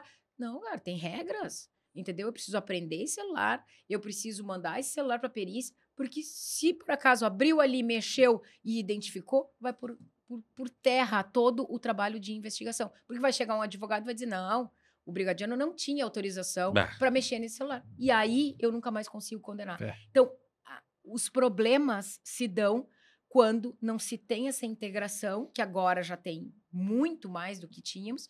Eu nem digo uma integração, acho que integração sim, mas uma cooperação. Nós temos que ter uma cooperação entre as forças, porque integrar é todo mundo fazer a mesma coisa. né? A gente fala muito em integração até para que a população entenda, mas eu gosto mais da palavra cooperação. Eu preciso cooperar contigo, tu precisa cooperar comigo, porque o teu trabalho me interessa e o meu trabalho sem o teu não é nada. Então, essa cooperação de, de, de, de forças. E aí acaba a rivalidade. Por isso que hoje eu tenho segurança em dizer não há mais a rivalidade que havia entre as duas instituições. Fico imaginando as duas brigando e o vagabundo olhando assim, mas e aí, o que que Pode, acontece? não pode, até porque a polícia, não- a, a, a população, para ela, ela quer ser atendida. Aham, Independente por quem. tem que ser independente por quem. Então a Claro. gente tem que entender isso. exatamente. Delegado, o tempo está se esgotando, mas são E a várias delegada questões. fala demais. Não, mas isso é que é importante. Bom. Mas é, eu imagino que a senhora tem a noção de que este governo, o governo Eduardo Leite, ele quebrou uma série de preconceitos no nossa, na nossa província de São Pedro, estado do Rio Grande do Sul. Primeiro governo onde o governador é um homossexual, numa terra machista. O Brasil é machista e o Brasil é racista e preconceituoso. O Rio Grande do Sul tem as suas peculiaridades, mas elegeu um governador que agora assumiu Uhum. que, que é homossexual. E a senhora é a primeira mulher chefe de polícia da Polícia Civil. Como é que é fazer parte desse governo que, que- eu não vou julgar bem ou mal, fez, mas quebrou paradigmas, enfim, é- é- são novos tempos. Eu tenho plena convicção que sim. Ah, agora, se me perguntarem o que, que eu gostaria, eu gostaria que isso não fosse notícia. É, Eu gostaria que a primeira chefe de polícia não fosse notícia. Eu gostaria que a história do governador, de ser um, um governador que se assumiu homossexual, não fosse notícia. O que, que tem a ver com a, com a- com a vida dele? Ele é um excelente eh, gestor, né? provou que é um excelente gestor. Bom, tem coisas que eu concordo, que eu discordo. Sempre tem, a gente Sim, tem. claro, normal. né? Agora, quando eu me tornei a primeira mulher chefe de polícia e fui para a capa de um jornal, no outro dia eu olhei e aí eu me dei conta o quanto o mundo ainda é machista. é Claro machista. que sim, claro. né? Por quê? Porque eu fui Esse lance entrevistada pouco. por todas as, as rádios, por todas, fui capa de jornal de vários jornais, eu tenho guardado essas capas, e aí realmente eu me dei conta que o mundo é ainda machista, que aquilo ainda era notícia. E o meu maior desejo, né, te- saindo agora da chefia, eu disse isso ao longo de toda a minha gestão e vou continuar dizendo, foi um marco, me orgulho, quebrei paradigmas, mas quero que outras mulheres venham e não vai ser fácil. Já senti que não vai ser fácil. Mas se a senhora entrou Ah, numa, numa turma com mas- 25, com 50% mulher, daqui a pouco tá surgindo uma exatamente. nova chefe. Vai, não, vai surgir. Vai- eu não tenho dúvida nenhuma. Hoje nós somos 40% de mulheres dentro da Polícia Civil. Mas a senhora disse que não vai ser Gente, fácil. mas não vai ser fácil, porque a gente Por ainda tem a gente ainda tem dificuldades. Né? Eh, Eu quero que a próxima chefe de polícia mulher venha e venha o mais rápido possível e que ela não seja notícia por ser a primeira. É a desembargadora, a desembargadora Iris agora, como primeira presidente do, do Tribunal de Justiça. Outro dia eu estava tomando café, conversando com ela. Ela disse assim: Eu também, eu cheguei aqui com muita naturalidade. Eu também sinto que eu cheguei com muita naturalidade pelo meu trabalho, pela técnica, pelo meu jeito. Ninguém me colocou ali como chefe Sim. de polícia. Né? O governo quebrou paradigmas porque deu oportunidade. É isso. Efetivamente, eles me deram oportunidade. Claro que a gente se cobra muito mais. E aí eu vou dizer para vocês: esses três anos, eu não tenho a mínima dúvida que eu trabalhei dia e noite para que a minha gestão desse certo. Não é a minha, Nadine, é a minha e de todos os policiais que estavam comigo, que eu tenho o maior prazer de dizer que eu saio, saí da chefia com muito mais amigos dentro da Polícia Civil do que inimigos. Isso para chefe, esse nome que já não é muito bom, né? Ninguém É, gosta de, chefe. de chefe. Chefe. Eh, eu sempre tive esse cuidado de Ah. conversar, de estar com eles, eh, porque eu sou uma policial, eu sou. eu- a minha essência é essa. A redução dos números nos três anos. A senhora falou há pouco e eu queria aprofundar mais nesse assunto. Reduziu em quanto assalto a banco? É 79%. Set- Aí, de- se a gente pegar de 2018 a- ao ano passado, que são os, para, né, os, os Sim. anos Sim, que, nós ano temos, fechado. que né? nós temos fechado. Todos os indicadores. Isso é outra quebra de paradigma. Isso é uma redução significativa. Significativa. 79%. 69% de roubo de veículos. Você sabe o que é isso?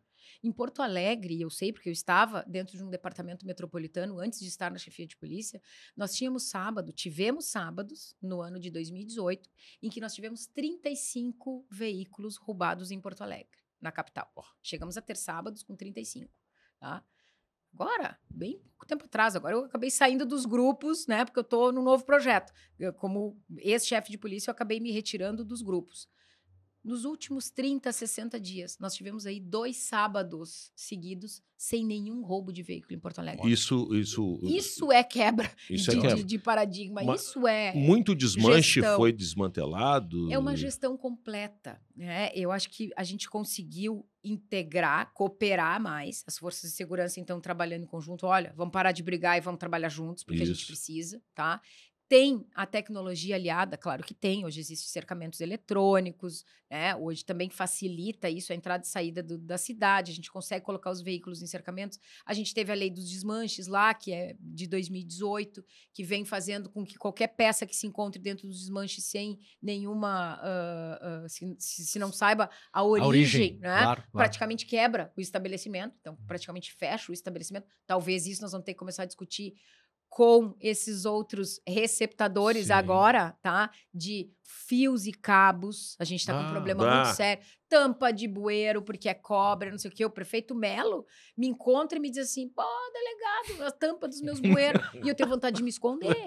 Tá? Sabe como é que eles Confesso estavam roubando aqui, lá na, na minha zona? Eles porque tinham uma é Kombi, cobre, é- fizeram um buraco no assoalho, encostava a Kombi em cima do bueiro, e pum, tirava, tirava, o e bueiro. encomendava. Então, assim, a gente teve. Que hoje é a criminalidade que está nos incomodando. E em Porto Alegre, falando no quarto distrito, nós vamos ter que fazer alguma coisa. Só que fazer alguma coisa não é prender, porque é furto.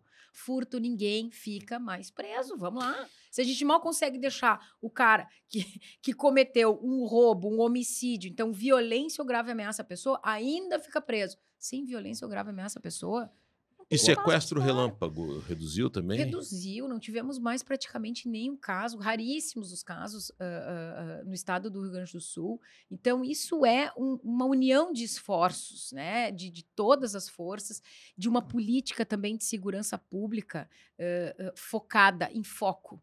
Né? Nós temos um, um- um programa, tivemos e continuamos tendo, um programa da Secretaria de Segurança Pública, que é um programa que a gente se chama RS Seguro, que nos primeiros anos focou nos 18 municípios mais violentos do estado.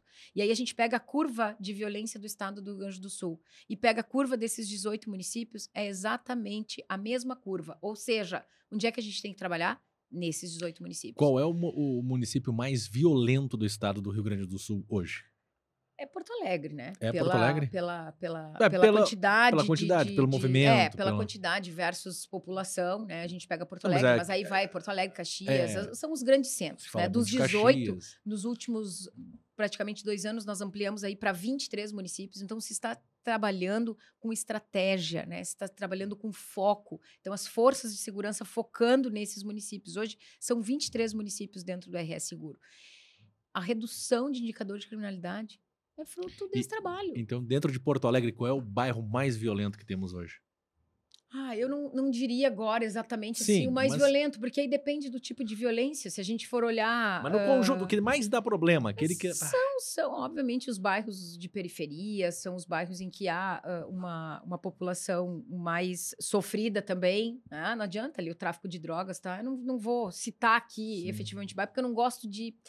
Eh, eu acho que até a gente dá força, sabe? Quando a gente diz, ah, é como quando eu trabalhava em Alvorada da Viamão, né? Há um preconceito. Né? Há um preconceito se a gente. Quando, lá em 2004, Alvorada- 2005. Nossa, Alvorada, nem vou para Alvorada. Cara, Alvorada não é tudo isso Sim, né? claro. Tem muita coisa boa. Alvorada se conseguiu melhorar os índices de criminalidade. Então, eu não gosto Os de dizer próprios também... moradores brincam muito com É, isso. os próprios moradores. então, eu não, não gosto de taxar, né? Sim. Eu poderia trazer dados estatísticos, sim, mas numa conversa aqui geral, eu não, não, não gostaria de dizer é o tal, o tal bairro.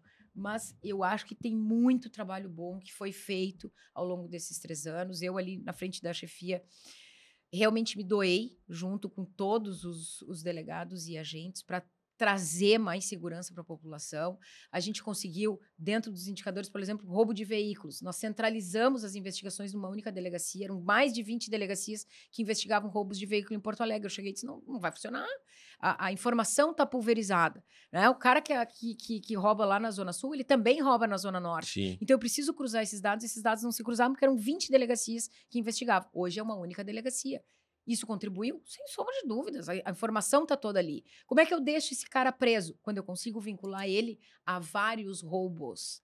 É a única forma. Não há como uma delegacia na Zona Sul identificar aquele autor, fechar o inquérito policial, mandar para o juiz, o juiz vai dizer: se o juiz não fizer esse link, ou se o meu outro colega da outra delegacia demorar Sim. muito para concluir, descobrir que ele também participou Rouba de um outro roubo, Norte. nas- do, num outro roubo, ele já vai ser solto. Então, a, a, a, a gestão também de tudo isso né, foi feita ao longo desses três anos. Se centralizou o roubo de veículos, se modificou a forma de trabalhar os homicídios. Hoje, as delegacias de homicídio da região metropolitana estão todas dentro do Departamento de Homicídios de Porto Alegre, que é o departamento especializado. Então, o foco também, além do foco territorial, o foco na especialização. Mais do que isso, ao longo dos três anos, criamos a, a divisão de combate à corrupção, que às vezes a gente não fala, mas que esse trabalho às vezes é um trabalho silencioso Divisão de combate à corrupção. fundamental, tá? Dentro do nosso DEIC, do Departamento de Investigações Criminais, hoje nós temos duas delegacias de combate à corrupção que faz um trabalho Mas fantástico a corrupção, ela. eh, eh, que De permeia política, de tudo. todas as áreas, tá? Todas as áreas, trabalhando de, De forma empresas muito, privadas exatamente, de forma muito integrada Mas com a é Polícia chega Federal também. polícia? Ah, chega. Eu, eu ofereço uma denúncia. Eu informação. vou pegar um exemplo, tá? A gente teve lá o caso do Internacional da gestão do. que para o Ministério Público foi uma organização criminosa. Isso chega. Pode chegar para a polícia, olha, eu tenho aqui uma pista de uma. E a polícia Até pode investigar, mesmo sendo uma instituição privada. Exatamente, uma exato, empresa. claro, Tem muita gente claro, sendo deve. investigada. Hoje Tem não muita sabe. gente sendo investigada.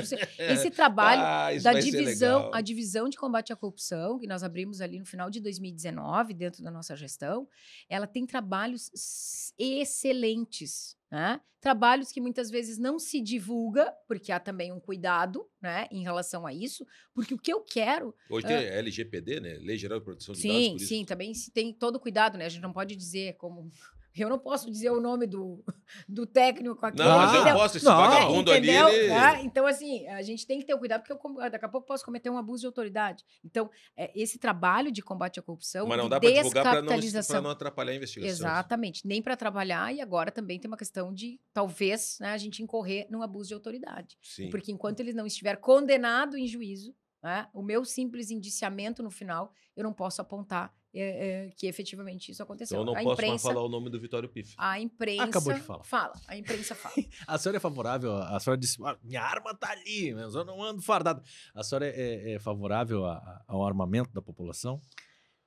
com restrições. Mas Ah, é isso. com é restrições. seria eu acho que uma arma na mão de todos os cidadãos, isso não, não é de todo cidadão. não medo. é segurança. Tá? É. Se me perguntarem, bom, aquele cara que está lá no- dentro do mercado, dentro da empresa dele, por uma questão de segurança do estabelecimento, ok. Tá? Aquele cara que mora na zona rural, que um- uma viatura vai É. demorar uma hora para chegar. tem que ter. cara, tem que estar armado. Eu não sou contra. Agora eu sou contra, agora todo mundo anda armado. Não, não é assim. É. né? Tu tem que ter uma preparação, tu tem que ter um psicológico muito. Olha, Eu briga é de. Vamos lá. Trânsito. né? Trânsito. Eu não brigo com ninguém no trânsito. Já não brigo quase com ninguém, mas no né? trânsito. Então, assim, a gente está vivendo Não uma a Não polarização. tem. Ah, uma O Cristiano não poderia ter, senão é, ia é, ser Daqui a uma pouco vão brigar por causa do partido político, vão brigar por causa da briga do trânsito, e aí vão estar Mas armados. estão se matando por causa do Então, Grenal. É. Estão se matando por causa do Grenal. Então, por isso que eu digo, eu não sou contra o uso de armas. Sim. Né? Eu sou favorável à po- a polícia tem que andar armada, a polícia tem que estar bem armada, bem Sim, estruturada. Vagabundo tem mais né? Então, equipamento. o poderio a né, eh, de armamentos da polícia tem que ser sempre o melhor. Né? A gente trabalhou muito para isso, está vindo novas armas também. eh, Foram entregues ar- a- a várias armas, armamento pesado. Vem agora, nos próximos meses ainda, serão entregues novos armamentos para a Tecnologia. Polícia Civil, tecnologia. Então, tem muita coisa boa vindo. Agora, quando a gente fala em armamento, eh, eu tenho essa restrição. Eu não sou daquelas que dizem assim, não, todo mundo tem que andar armado, porque isso é uma questão de segurança. Eu tenho Tá uma certo. cautela. Tá certo, né, tá certo, isso. tá certo. sou Delegada, a senhora está indo para um novo projeto. Dita por ela. né? Dita Pré-candidato. por ela. PSDB, né? PSDB. Me filiei no PSDB. Deputado estadual. Sim. Por quê? Porque a Nadine entendeu que tem que ajudar mais. né? Stop, stop. Agora a gente lembra do Tropa de Elite 2. o inimigo agora é outro. Vai pra política. Gente, a gente faz política todos os dias. Vocês Com já se deram conta? certeza, Sim. com tá? certeza. Eu, a minha vida inteira, eu fiz política. Eu nunca fiz política partidária. E confesso aqui para vocês, se pudesse me candidatar e me colocar à disposição do cidadão sem nenhum partido, Nadine, delegada Nadine, tá aqui a delegada Nadine. Essa seria a minha escolha. Talvez com uma, uma bandeira, Polícia Civil. Tá? Se eu pudesse levar esse partido, eu levaria esse partido. Hum. Agora, as regras democráticas, as regras dizem que a gente precisa né, de um partido político, precisa se filiar a uma ideia, a, a uma ideologia, e também as ideologias hoje estão bem perdidas, né? Bastante. Entre os partidos, Acho muito mais a muito. cabeça de cada um. Então, é muito na cabeça, pessoa, Da, da né? pessoa. Então, assim, Eu voto muito na pessoa. Eu acho que a gente tem que escolher as pessoas. Por que, que a Nadine está se colocando como pré-candidata? É, eu deixei a chefia de polícia com três anos e três meses, ah, fiz o que foi possível, né? tive falhas, tive acertos, tive erros, mas tenho plena convicção de que tive muito mais acertos e muito mais. ah, ah, se a gente fosse elencar aqui, se fosse um programa para elencar tudo que foi feito, olha, gente, eu vou ficar aqui mais de 40 minutos elencando, porque efetivamente a gente entregou muitas coisas. tá? Isso é importante. Agora, eu cheguei num ponto da minha carreira, com 18 anos, ah, como policial, como delegada de polícia, que eu cheguei no topo da minha instituição. Sim. Eu cheguei no topo da minha Comandando carreira. todo mundo. né? O topo da carreira de delegado de polícia é ser chefe de polícia. E eu cheguei razoavelmente bem, jovem, ah, porque eu tenho muita energia ainda, vou fazer 46 anos, tenho muita coisa que eu quero fazer pela população. Eu quero continuar ser aquela servidora pública, só que agora numa condição de pré-candidata que pode ampliar o leque. Eu cheguei num ponto, nunca foi uma escolha, nunca Ih, foi rapaz, cheguei a ficar nervoso, um- virei até o microfone. Nunca, eu, eu nunca mirei esse mundo político. Eu fui convidada para ser candidata em 2007, a primeira vez. E eu sempre disse não. Não, eu sou policial. Para deputado em Para 2007. tá? Em 2007. Então vejam quantos anos atrás que eu tive a prime- o primeiro convite. E eu sempre disse não, nunca quis. PSDB nunca também? me- não, não, foi outro partido. Eu fui convidada por oito partidos políticos neste momento. Das E- mais diversas linhas e Eu me dou com todos. esquerda, direita, Eu me dou centro. com todos, eu respeito. Claro, eu tenho as minhas convicções, Sim. né? Tem uma área, uma área que eu não iria, né? Tem outra. que- Eu, eu não sou dos extremos. A Nadine não é dos extremos. A Nadine é uma Centrão. libriana. também não é do centrão, porque eu não, não, não, não. Eu acho que o centrão também não é. Eu sou exatamente do centro. É, eu né? também sou libriano. e coisas- sou- Eu, eu sou libriana. Tá? Eu acho Eu que o libriano. Ah, então, Libra- ó, Li- então o Libriano é libriano. da balança, né? O libriano é o da É, é balança. da balança. O libriano gosta do equilíbrio, gosta da composição. O libriano não gosta de embate, o libriano não, Não, gosta de polarização. nós somos Nós somos tranquilos, a gente quer fazer. É, Entendeu? Eu quero construir pontes. É por isso que eu tô entrando pra política. Ajudar Porque eu as pessoas. fiz isso, essa política eu sempre fiz. Dentro da instituição, por três anos, eu fiz uma política institucional. Por três anos eu fiz política institucional. Quando eu fui a primeira presidente da Associação dos Delegados de Polícia, como primeira mulher presidente, eu fiz política institucional lá da, da, da associação, política sindical da associação. Eu construí pontes. E é isso que eu quero fazer. Eu quero ampliar as minhas pontes, porque eu acho, eh, eu tenho convicção de que eu poderei ajudar a representar uma parcela da população que daqui a pouco vai ver ali, olha, uma mulher, filha de professor de educação física, que saiu lá do interior e que é possível chegar aonde a gente quiser. Em locais de decisão. né? Eu acho que as mulheres têm que se colocar poder, mais né? nesses locais de decisão. Eu tenho o maior respeito às mulheres que ficam dentro de casa.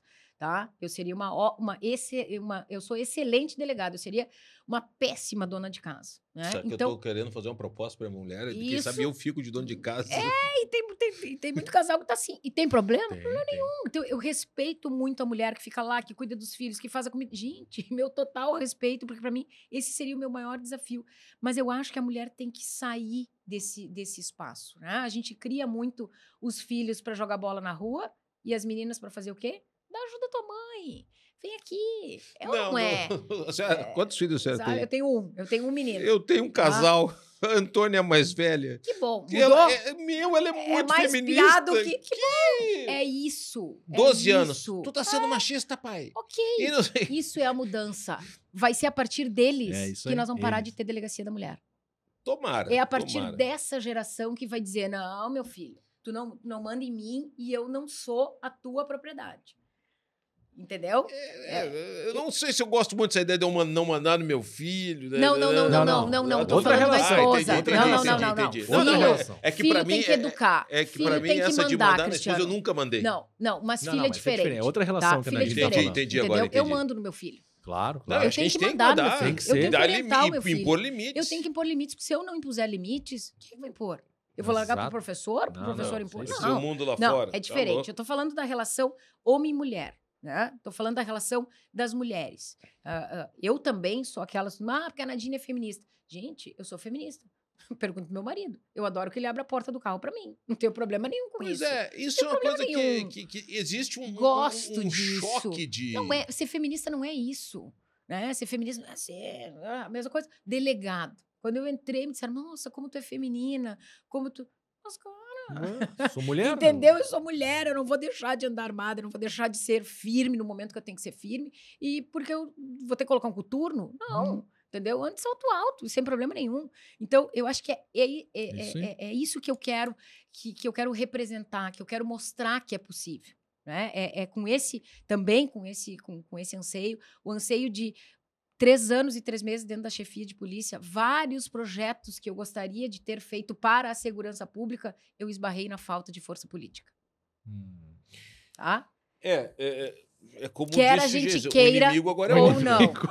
Eu disse, o inimigo agora é Difícil. outro. Azalea inimigo tá agora entrando é em outro. outra seara. Mas enfim. Mas os caras estão lá. A gente precisa de gente pra combater. Não, eu acho E que tem- adianta a gente ficar reclamando?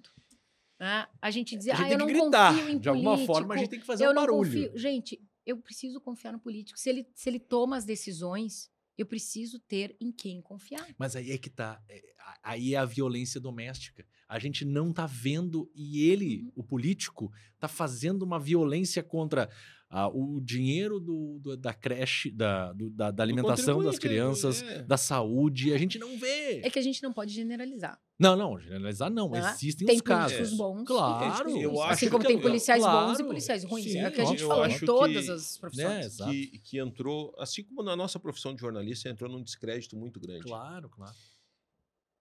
Eu não sei identificar o porquê. No, no nosso caso, porque hoje todo mundo é jornalista, né? Tem um Uhum. Twitter, tem, ah, eu sou jornalista. Mas não tem a responsabilidade que a gente tem em levar uma informação, porque assim como a Correta, polícia é completamente vigiada, ah, nós somos Também. também. muito vigiados. Um erro dá uma cobrança em cima da gente, que pode até resultar em demissão e tudo mais. Mas a- a- a- não- o político entrou numa falta de credibilidade muito grande por tudo que a gente vê.